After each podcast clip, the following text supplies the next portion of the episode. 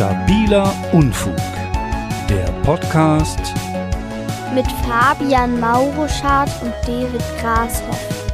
Das Thema heute: die Mondlandung.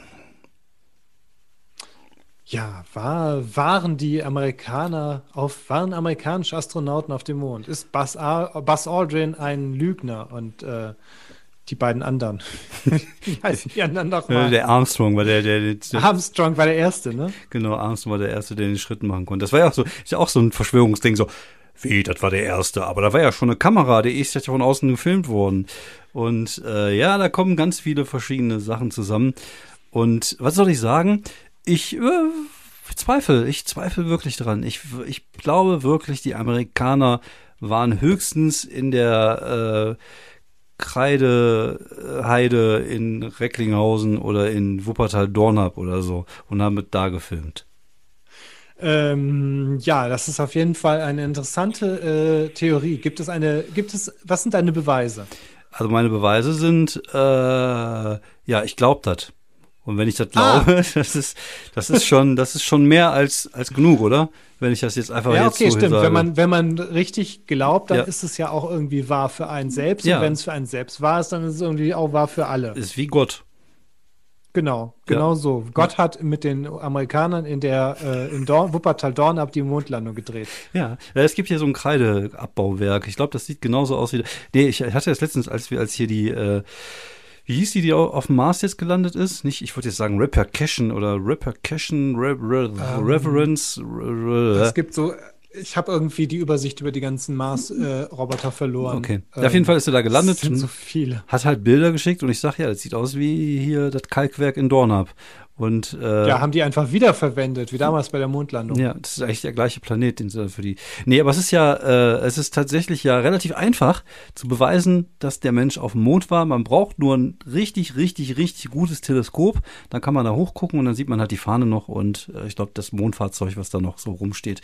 Unser Müll, den wir halt da gelassen haben. Den kann man, glaube ich. Mit, Menschheit. Ja, den kann man, glaube ich, mit dem, äh, mit dem Teleskop sehen. Aber es gab ja auch so, also es gab ja irgendwie dieses Ding von wegen, es gibt keinen Wind auf dem Mond, warum bewegt sich dann die Fahne und das Licht kam von der falschen Seite.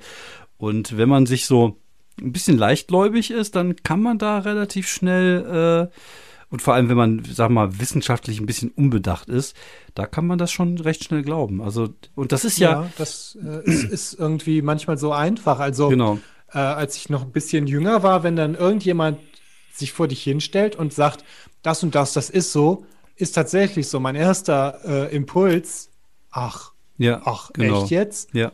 da einfach mal zu glauben, weil wenn jemand das so mit einem Überzeugungston sagt, dann nehme ich irgendwie einfach an, warum auch immer, ja, ja das wird schon stimmen. Das kommt schon. Äh, und erst halt so, wenn man drüber nachdenkt, dann denkt man so, ja, Moment mal. Und das, das dauert manchmal ja. ein bisschen länger. Und im Endeffekt wäre es doch eigentlich super einfach, das, ähm, das zu machen. Also die Mondlandung zu fingieren. Gerade zu der Zeit. Also ich glaube, ich weiß gar nicht, also die sind ja mit Computern zum Mond geflogen. Die haben ja weniger Speicher als, als hier das, das Mikro wahrscheinlich, wo es gar keinen Speicher hat. Aber das, das, das waren ja irgendwie 30 Megabit oder was die immer da hatten für Computer. Das ist ja, mein Handy hat ja mehr Power als, als die Rakete, die da hochgeflogen ist.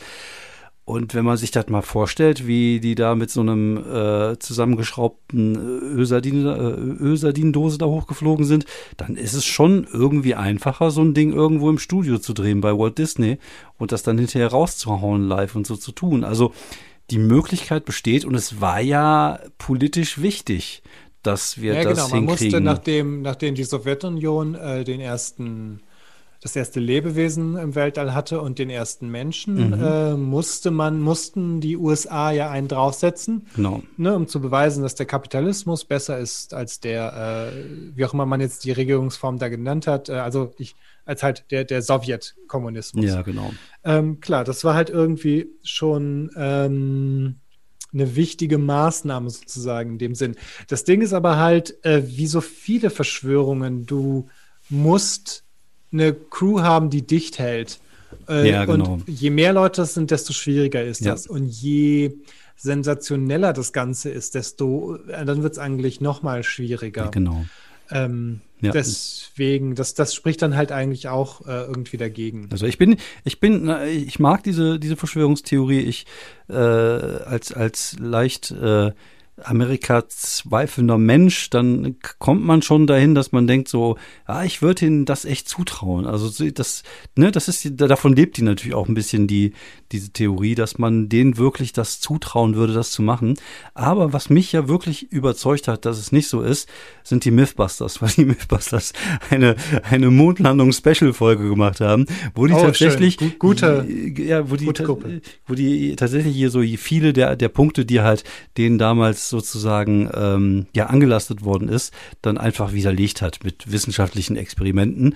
Und ja, mit sowas kriegt man mich. Man könnte, man könnte natürlich im Nachhinein sagen, die stecken mit der CIA und der NASA unter einer Decke und haben das nur so fingiert, als wenn das so aussehen würde.